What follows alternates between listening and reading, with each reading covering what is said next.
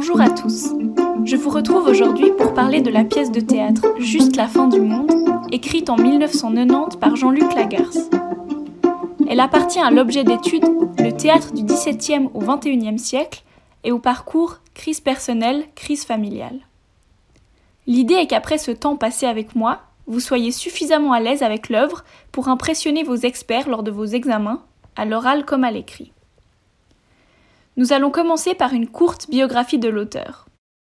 Jean-Luc Lagarce, né le 14 février 1957 à Héricourt, de parents ouvriers dans les usines Peugeot. Il étudie la philosophie à l'université de Besançon et réalise en 1980 son mémoire de maîtrise intitulé Théâtre et pouvoir en Occident. En parallèle de ses études, il pratique le théâtre au Conservatoire d'art dramatique de Besançon de 1975 à 1978. En 1977, il fonde, avec des camarades du conservatoire, la compagnie La Roulotte, dont le nom rend hommage au comédien et metteur en scène Jean Villard, une des plus grandes figures du théâtre français du XXe siècle, dont la troupe se nommait Les Comédiens de la Roulotte. Lagarde se consacre alors à l'écriture et à la mise en scène. Il présente ses premières pièces, comme La Bonne de chez Ducatel et Erreur de construction datant de 1977, à Lucien Atoun, le directeur du théâtre ouvert, qui n'est au départ pas entièrement convaincu, notamment car les textes semblent trop influencés par l'écriture de Ionesco et Beckett, deux auteurs du théâtre de l'absurde. Ce dernier appréciera davantage Carthage encore, de 1978, et les textes suivants, qu'il publie à Théâtre Ouvert et fait entendre dans le nouveau répertoire dramatique de France Culture. Jean-Luc Lagarce commence la rédaction de son journal en 1977, qu'il tiendra jusqu'à sa mort, et dans lequel il abordera des sujets plus intimes, dont son homosexualité et sa maladie. En 1981, la compagnie de Lagarce devient professionnelle avec Pascal Vurpillot et François Berreur. Un an plus tard, sa pièce Voyage de Madame Knipper vers la Prusse orientale est mise en scène au Petit Odéon, programmée par la Comédie Française, ce qui vaut à l'auteur une reconnaissance certaine. Jean-Luc Lagarce met en scène ses propres pièces, ainsi que des pièces du répertoire, comme La cantatrice chauve de Ionesco en 1991, qui rencontre un très grand succès, ou Le malade imaginaire en 1993. Et des adaptations, comme Les égarements du cœur et de l'esprit, d'après Crébillon-Fils en 1984. En 1986, il écrit Dernier remords avant l'oubli, qui deviendra une des pièces les plus importantes de son répertoire. En 1988, sept ans avant sa mort, comme il l'indique lui-même dans son journal, il apprend sa séropositivité, c'est-à-dire qu'il est porteur du virus du sida. En 1990, il séjourne six mois à Berlin grâce à la bourse d'écriture Léonard de Vinci, et c'est pendant ce séjour qu'il écrit Juste la fin du monde. La pièce est refusée par de nombreux comités de lecture, et touché par cet échec, il ne revient à l'écriture que deux ans plus tard avec Histoire d'amour, dernier chapitre, en 1992, et d'autres pièces. En 1991, il cofonde la maison d'édition Solitaire Intempestif avec François Berreur, et son état de santé se dégrade progressivement. En 1995, il meurt des suites de sa maladie, à 38 ans, après la finalisation peu de temps auparavant de sa dernière pièce, Le pays lointain, qui reprend l'histoire et la structure de Juste la fin du monde. Juste la fin du monde est créé le 1er octobre 1999, quatre ans après le décès de l'auteur, au théâtre Vidi-Lausanne par Joël Joanneau, et est publiée la même année chez Solitaire Intempestif. Elle rentre ensuite au répertoire de la Comédie Française en 2008. En 2016, elle est adaptée au cinéma par le réalisateur canadien Xavier Dolan et reçoit le Grand Prix du Festival de Cannes. Gaspard Huliel, l'acteur incarnant Louis, meurt d'ailleurs tragiquement à l'âge de 37 ans en janvier 2022 d'un accident de ski. Jean-Luc Lagarce a laissé une œuvre importante, composée de 24 pièces de théâtre, 3 récits, un livret d'opéra, un scénario de film, son journal composé de 23 cahiers et des articles. Nous allons maintenant aborder les contextes historiques et littéraires de l'œuvre, en commençant par le contexte politique et social. Au sortir de la Seconde Guerre mondiale, le camp allié se divise profondément. En effet, les États-Unis se détachent fermement de l'URSS car les deux nations sont opposées idéologiquement. Le libéralisme et le communisme sont incompatibles. Entre 1946 et 1991, de nombreuses tensions vont ponctuer les échanges entre les deux pays et faire craindre l'éclatement d'un troisième conflit mondial et nucléaire. L'Europe est traversée par ce que le président Winston Churchill appelle en 1946 un rideau de fer. En 1961, le mur de Berlin renforce l'isolement de l'Est et empêche les Allemands de fuir à l'Ouest. Ce n'est qu'en 1989 que le mur tombe, événement qui entraînera entre autres la chute de l'URSS en 1991 et la fin de la guerre froide. Jean-Luc Lagarce demande d'ailleurs en 1990 de réaliser sa résidence à Berlin plutôt qu'à Rome pour ressentir sur place l'allégresse de la fin de la guerre froide et de la chute du mur. En France, les années 60-70 sont une période de changements sociaux et politiques profonds, avec, entre autres, l'instauration de la Ve République par le général de Gaulle en 1958, puis la crise de mai 68 et encore le choc pétrolier de 1970. Les années 80 et 90 sont quant à elles marquées par la violente épidémie de sida. En 1981, des premiers cas de pneumonie rare sont détectés aux États-Unis. Les patients présentent divers symptômes progressifs comme la fièvre, des affections aux poumons, des formes de tumeurs, puis la mort. En 1983, des chercheurs français, Luc Montagny et Françoise Barré-Sinoussi, identifient le nouveau virus, appelé VIH, virus de l'immunodéficience humaine. Une véritable crise sanitaire se déclare et les morts se multiplient. Les communautés homosexuelles sont en première ligne et la maladie devient un motif de stigmatisation. Des mesures de prévention sont alors lancées. Seringues en libre service pour la consommation de drogue et l'autorisation de la publicité pour le préservatif. L'épidémie fait des ravages sans précédent et des associations et malades essayent de faire comprendre à la population la gravité de la situation. De nombreuses grandes figures, de même que Lagarce, vont succomber au sida dans les années 80 et 90, comme Michel Foucault en 1984, Freddie Mercury en 1991 ou encore l'artiste américain Keith Haring en 1990.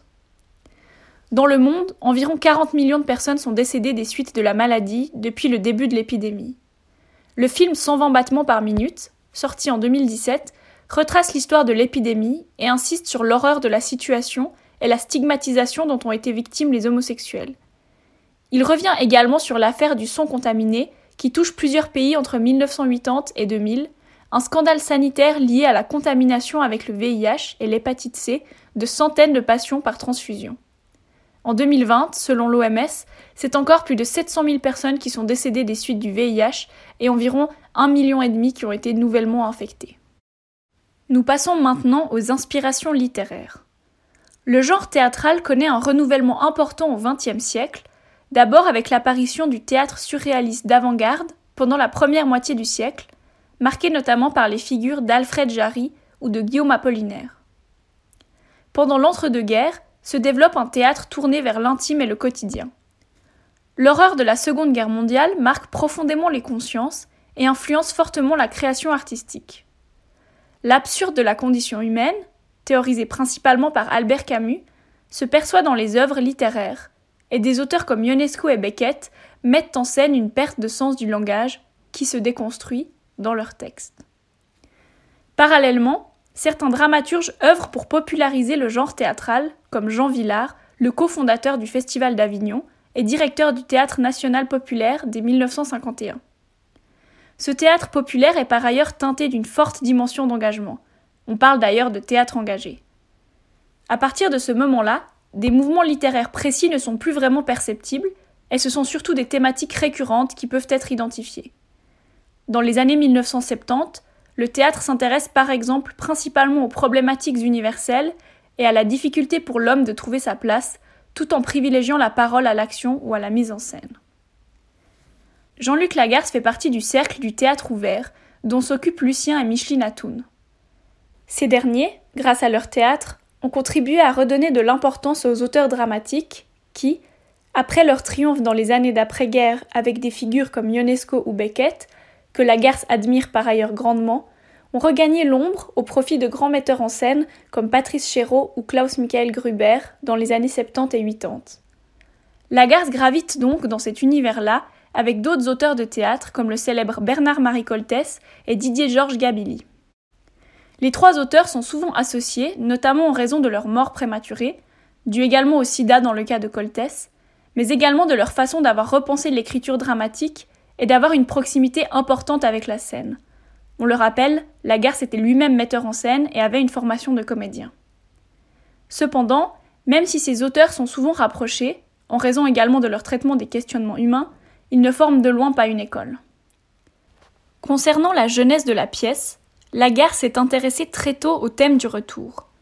Nous pouvons distinguer deux grands axes dans l'œuvre de l'auteur une forme de comédie humaine et un théâtre plus intime, dans lequel s'intègre le thème du retour. En effet, il y a clairement au sein de son œuvre un cycle du retour, marqué par exemple par la pièce Elles disent l'Odyssée de 1978, qui reprend l'intrigue de l'Odyssée, donc le retour d'Ulysse. Et plus particulièrement du retour du fils prodigue, dont font partie Retour à la citadelle en 1984, traitant du retour du fils au pays après sa réussite à l'étranger et qui revient auprès de sa famille, et Juste la fin du monde en 1990. Enfin, entre 1994 et 1995, il reprend ce thème dans ses ultimes pièces J'étais dans ma maison et j'attendais que la pluie vienne, et le pays lointain. Il affine donc cette thématique pendant une décennie de travail, et c'est véritablement la pièce qu'il travaille le plus et qui lui donne le plus de difficultés. Il est intéressant de souligner qu'il commence à l'écrire avant même de découvrir sa séropositivité. En effet, dès le début des années 80, une prégnance de la mort et de la maladie est perceptible dans ses œuvres. Le thème est donc antérieur à la maladie, même s'il est évident que le sida circule déjà à ce moment-là, et Lagarce est conscient qu'il risque de contracter le virus et craint que cela lui arrive. Juste la fin du monde est donc d'abord refusée par Lucien Atoun au retour de Berlin. À ce moment-là, ses relations se sont légèrement dégradées avec Théâtre Ouvert. En 1986, un échec au festival Printemps du théâtre à Paris, avec la mise en scène de sa pièce De Saxe, roman, marque une rupture dans son œuvre qui connaissait jusque-là un certain succès et un accueil favorable de la critique et du public. Après cet événement, il va décider de modifier radicalement sa manière d'écrire et va vers un théâtre plus intime et moderne. Ce sont d'ailleurs plutôt les œuvres postérieures à 1986 qui sont connues. L'équipe de théâtre ouvert semble donc un peu décontenancée face à ce changement d'écriture et plusieurs pièces qui deviendront par la suite des grands succès sont d'abord refusées, à la manière de Juste la fin du monde ou Dernier remords avant l'oubli. On pourrait qualifier la pièce d'autofiction plus que d'autobiographie. En effet, il s'inspire de nombreux éléments de sa propre existence dans la construction du personnage de Louis, la mort prochaine, son frère et sa sœur, le métier d'écrivain, l'éloignement géographique et le rapport compliqué avec la famille, le milieu modeste, etc. Cependant, le discours demeure fictif et l'auteur ne parle pas directement en son nom. Le pacte autobiographique n'est pas passé. Il est d'ailleurs important de souligner que la cause de la mort prochaine de Louis n'est jamais explicitée dans la pièce. Par ailleurs, en raison du contexte d'écriture de l'œuvre et de la vie de la garce, on a souvent associé juste la fin du monde aux pièces sur le sida, bien que la cause de la mort de Louis ne soit jamais explicitée. Divers auteurs ont en effet traité de ce thème dans leurs œuvres, notamment pour défendre les droits des homosexuels, à la manière de Tony Kusher et sa pièce Angels in America de 1991 aux États-Unis. En France, nous pouvons citer Copy avec Une visite inopportune de 1987 et Christophe Honoré avec Les idoles de 2018. Cette dernière pièce met d'ailleurs en scène des auteurs morts du sida qui se retrouvent au purgatoire, dont Coltès et justement Lagarce. Pour développer son récit, la gare s'inspire par ailleurs de deux paraboles bibliques très célèbres, celle du fils prodigue et celle de Cain et Abel. La première évoque le retour au pays du fils parti depuis longtemps, qui est accueilli à bras ouverts et célébré, opposé au fils resté proche de sa famille et qui ne connaît jamais la même célébration. La seconde raconte le conflit opposant Cain et Abel, les deux fils d'Adam et Ève. Antoine est associé à Cain et Louis à Abel. Ce dernier est tué par son frère dans un mouvement de rancune et de jalousie. Cette mort est représentée symboliquement dans l'expulsion de Louis de la maison par son frère. Ces paraboles bibliques ont par ailleurs été fréquemment reprises dans la littérature, notamment chez Voltaire dans L'enfant prodigue, chez Gide dans Le retour de l'enfant prodigue, ou encore chez Camus dans Le malentendu. Nous allons maintenant résumer la pièce et sa structure. La pièce ne présente pas une intrigue à proprement parler, et se concentre davantage sur la parole. Louis, l'aîné, âgé de 34 ans, revient dans sa famille pour annoncer sa mort prochaine. Il retrouve donc sa mère, qui n'est pas nommée, Antoine son frère cadet, Catherine l'épouse de ce dernier, et Suzanne, la benjamine de la famille. Le père, décédé, est seulement évoqué à quelques reprises. Le retour de Louis, absent pendant douze ans sans vraiment donner de nouvelles, va faire émerger des désaccords et des tensions au sein de la famille. Il repart finalement sans avoir rien pu dire. La pièce commence par un prologue dans lequel Louis, seul, explicite sa décision et la motivation de son choix d'annoncer sa mort prochaine à sa famille. S'ensuit une première partie composée de onze scènes dans laquelle les échanges entre les membres de la famille se multiplient. Par exemple, Suzanne présente Catherine à Louis, car c'est leur première rencontre. Cette dernière parle de ses enfants avec Antoine, dont l'aîné se nomme également Louis. Suzanne se plaint de l'absence de son frère et de la rareté et la pauvreté de ses nouvelles. La mère évoque des souvenirs familiaux avec son mari. Catherine décrit le métier modeste d'Antoine, puis la mère parle en tête à tête avec Louis, consciente qu'il va rapidement partir à nouveau, et lui demande d'encourager son frère et sa sœur, et de quelque part leur montrer la voie. Enfin, nous retrouvons des scènes de reproches entre Antoine et Louis. Par ailleurs, les scènes 5 et 10 sont des monologues de Louis exprimant sa solitude puis sa mort à venir. Vient ensuite un intermède composé de neuf scènes très courtes, s'éloignant passablement des intermèdes classiques. L'atmosphère y est beaucoup plus onirique et les repères sont brouillés. Il sème même le doute dans l'esprit du lecteur-spectateur que la pièce entière puisse être un rêve de Louis. La deuxième partie prépare le départ du héros. Elle est composée de trois scènes, dont la première est un monologue de Louis. Il est ensuite question de savoir qui l'accompagne à la gare. Antoine reproche à son frère de faire culpabiliser les membres de la famille en prétendant que personne ne l'aimait. La pièce s'achève sur un épilogue qui prend la forme d'une prosopopée, procédé littéraire consistant à mettre en scène une prise de parole d'un personnage absent ou mort. En effet, Louis, après sa mort, y évoque un souvenir, antérieur à l'intrigue de la pièce, dans lequel il regrette de ne pas avoir poussé un dernier grand cri. Maintenant, je vais vous parler des thèmes principaux de l'œuvre. Nous allons commencer par les thèmes de la crise du langage, des secrets et des conflits.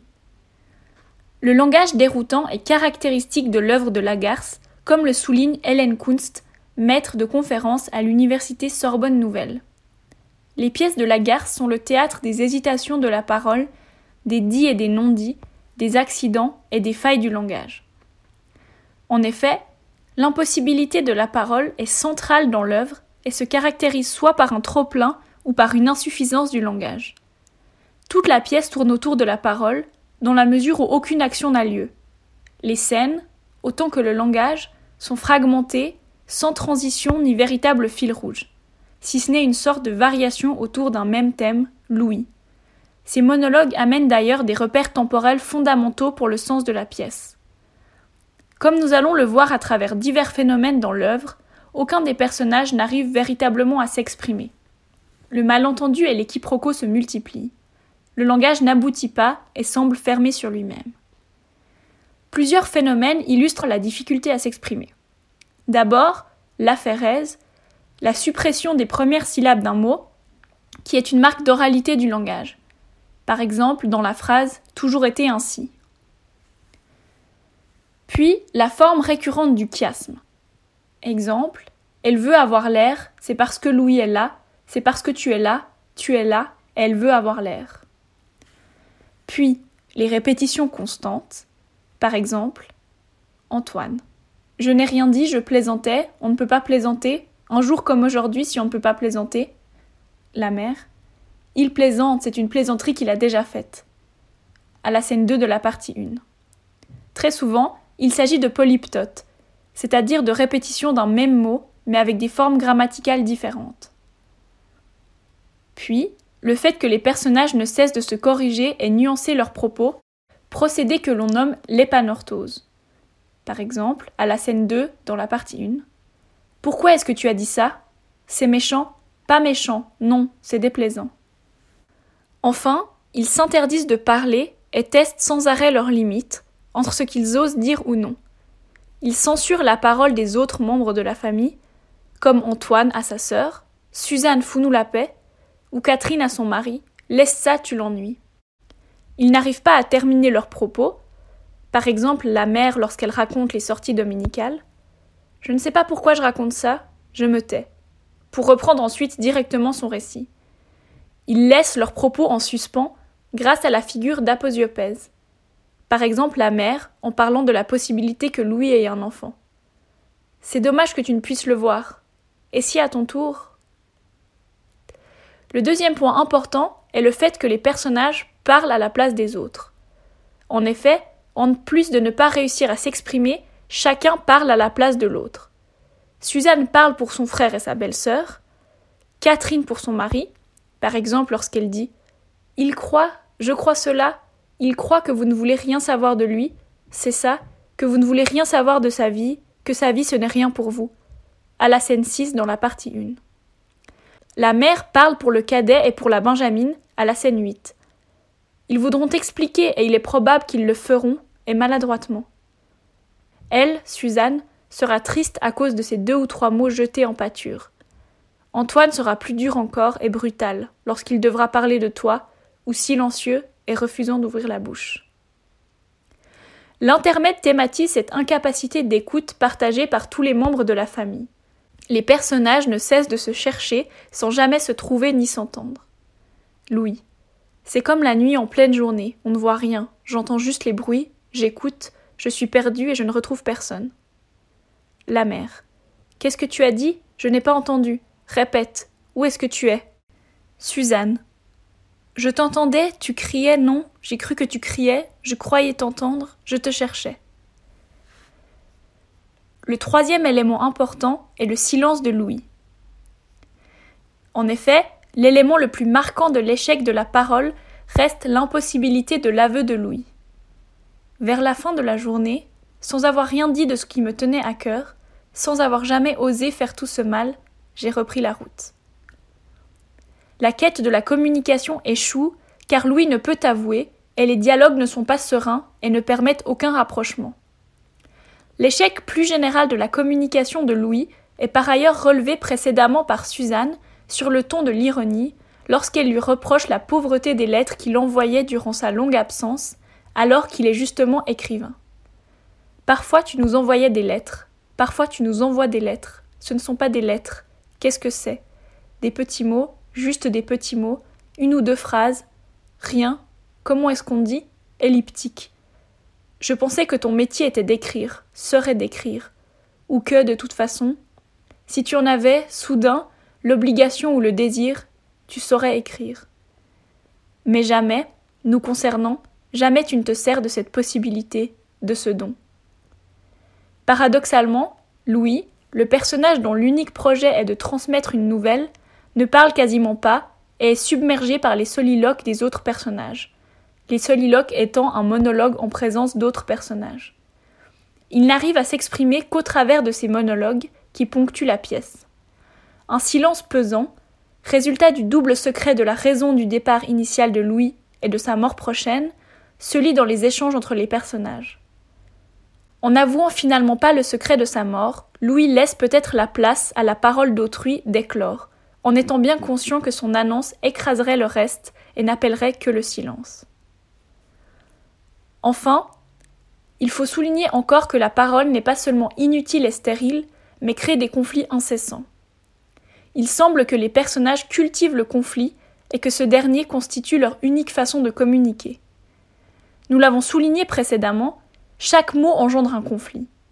Par exemple, le terme brutal dans la scène 2 de la deuxième partie qui amène à la colère intense d'Antoine. Catherine. Elle ne te dit rien de mal. Tu es un peu brutal, on ne peut rien te dire. Antoine. Je suis un peu brutal Pourquoi tu dis ça? Non, je ne suis pas brutal. Vous êtes terribles tous avec moi.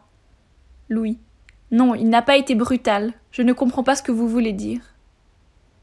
Les personnages ne cessent de se disputer sur des détails et d'évoquer des platitudes, alors même qu'est tu l'essentiel? L'annonce de la mort.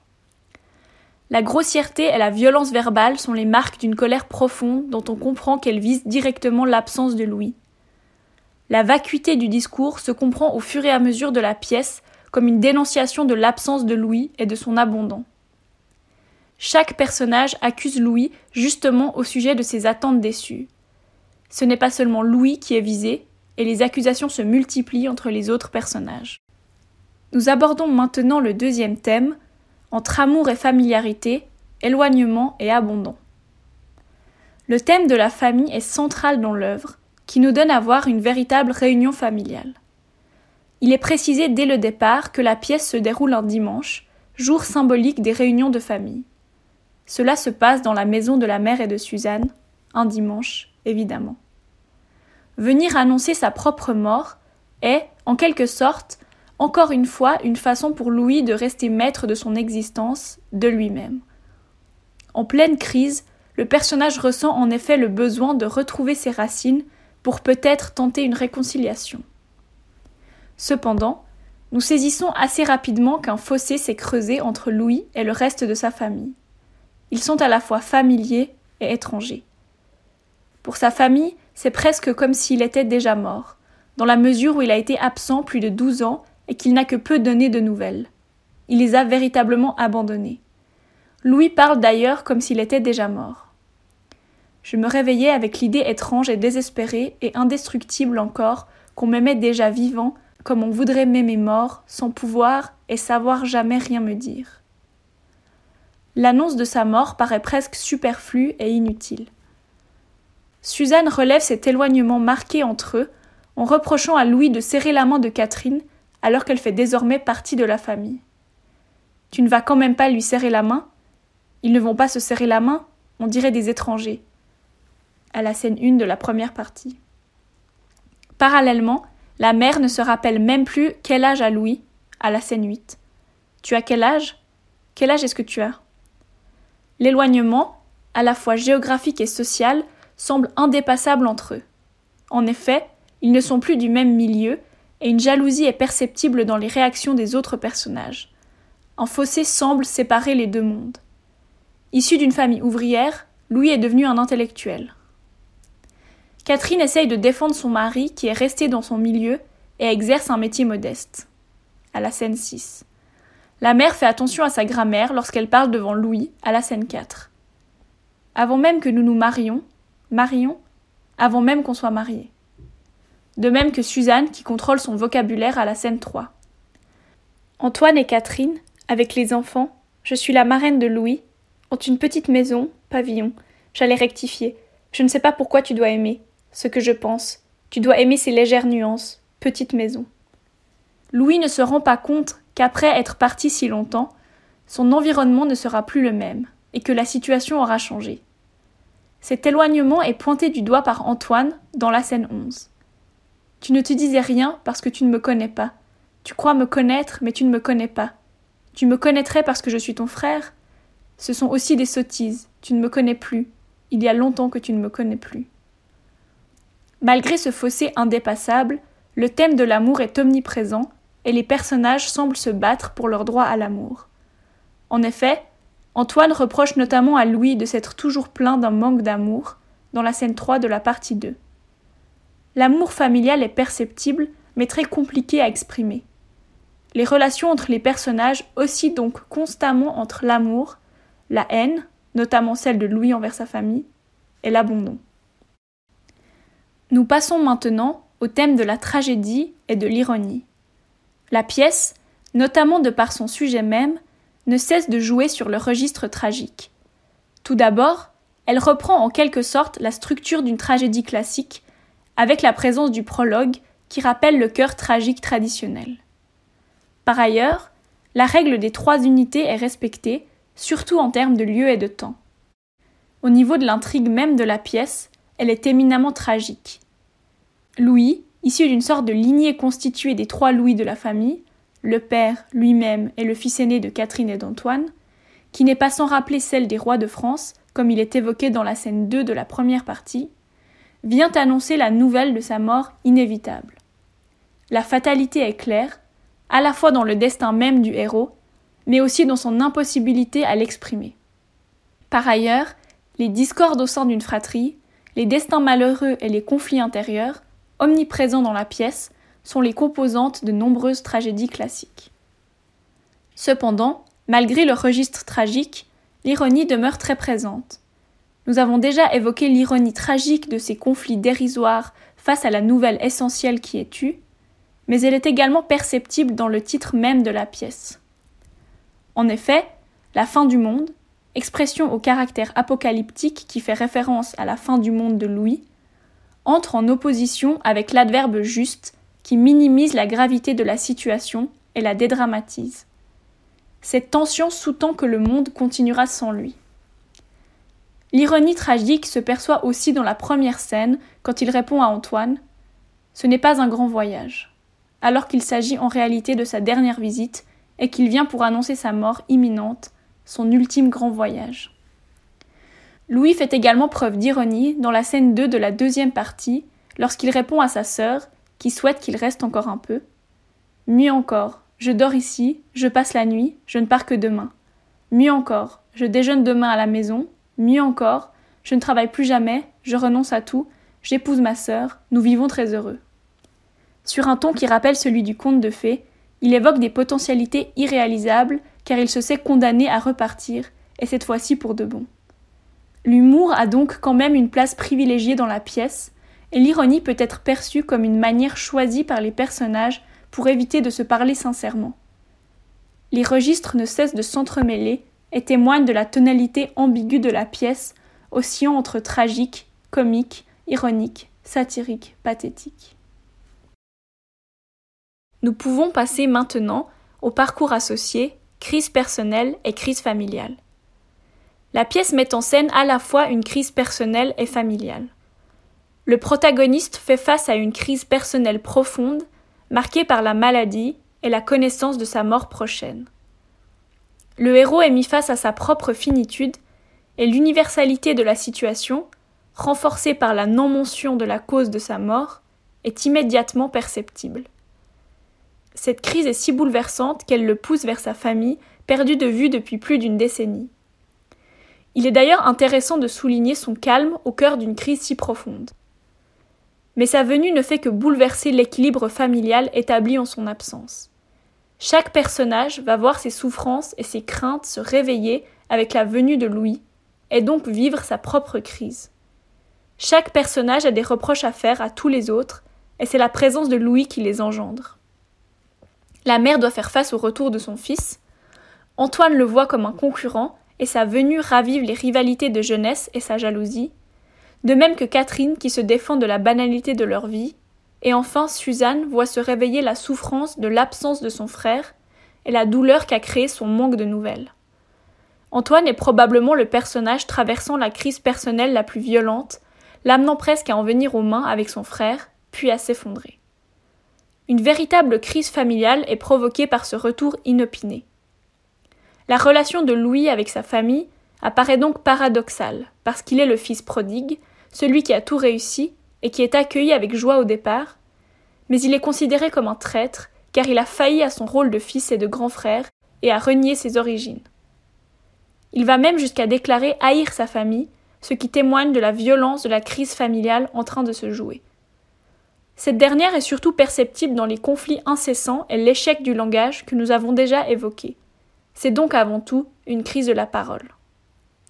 La pièce illustre autant une crise de l'individu, une crise personnelle, qu'une crise du collectif, crise familiale. Les thématiques de crise personnelle et familiale sont omniprésentes dans la littérature. Le thème de la prise de conscience de sa propre mort est récurrent, comme dans La Dame aux camélias de Dumas ou encore dans Le roi se meurt de Ionesco. En plus des crises personnelles, les crises familiales nourrissent souvent la tragédie, à la manière des conflits au sein d'une fratrie, mis en scène par exemple par Shakespeare dans Le roi Lear, ou des parents défaillants, à l'exemple du meurtre de la mère dans Roberto Tsuko de Coltès. Pour conclure, Jean-Luc Lagarce livre avec juste la fin du monde un récit qui fait écho à sa propre histoire. Le fils prodigue, venu livrer la nouvelle de sa mort prochaine à ses proches, découvre des individus qui lui sont en fait étrangers. Un fossé indépassable semble s'être créé et la parole connaît une véritable crise. L'échec du langage empêche toute forme de communication et le héros repart sans avoir pu annoncer le cœur même de la pièce. La fatalité, relevée par une ironie certaine, marque le destin de Louis et de la famille, qui ne cesse de se disputer en passant à côté de l'essentiel. Les crises personnelles et familiales ne connaissent pas de résolution, et la pièce joue sur une tension et une ambiguïté constantes. Juste la fin du monde est certainement la pièce la plus aboutie de la garce, qui demeure une figure centrale du théâtre français de la seconde moitié du XXe siècle. Comédien, metteur en scène et auteur, son œuvre a connu une reconnaissance accrue après sa mort et a accédé aujourd'hui au rang d'œuvre majeure. Ses textes font partie aujourd'hui des programmes scolaires et universitaires et il demeure un des auteurs contemporains les plus joués dans le monde. J'espère que cela vous aura aidé et bon courage pour vos révisions.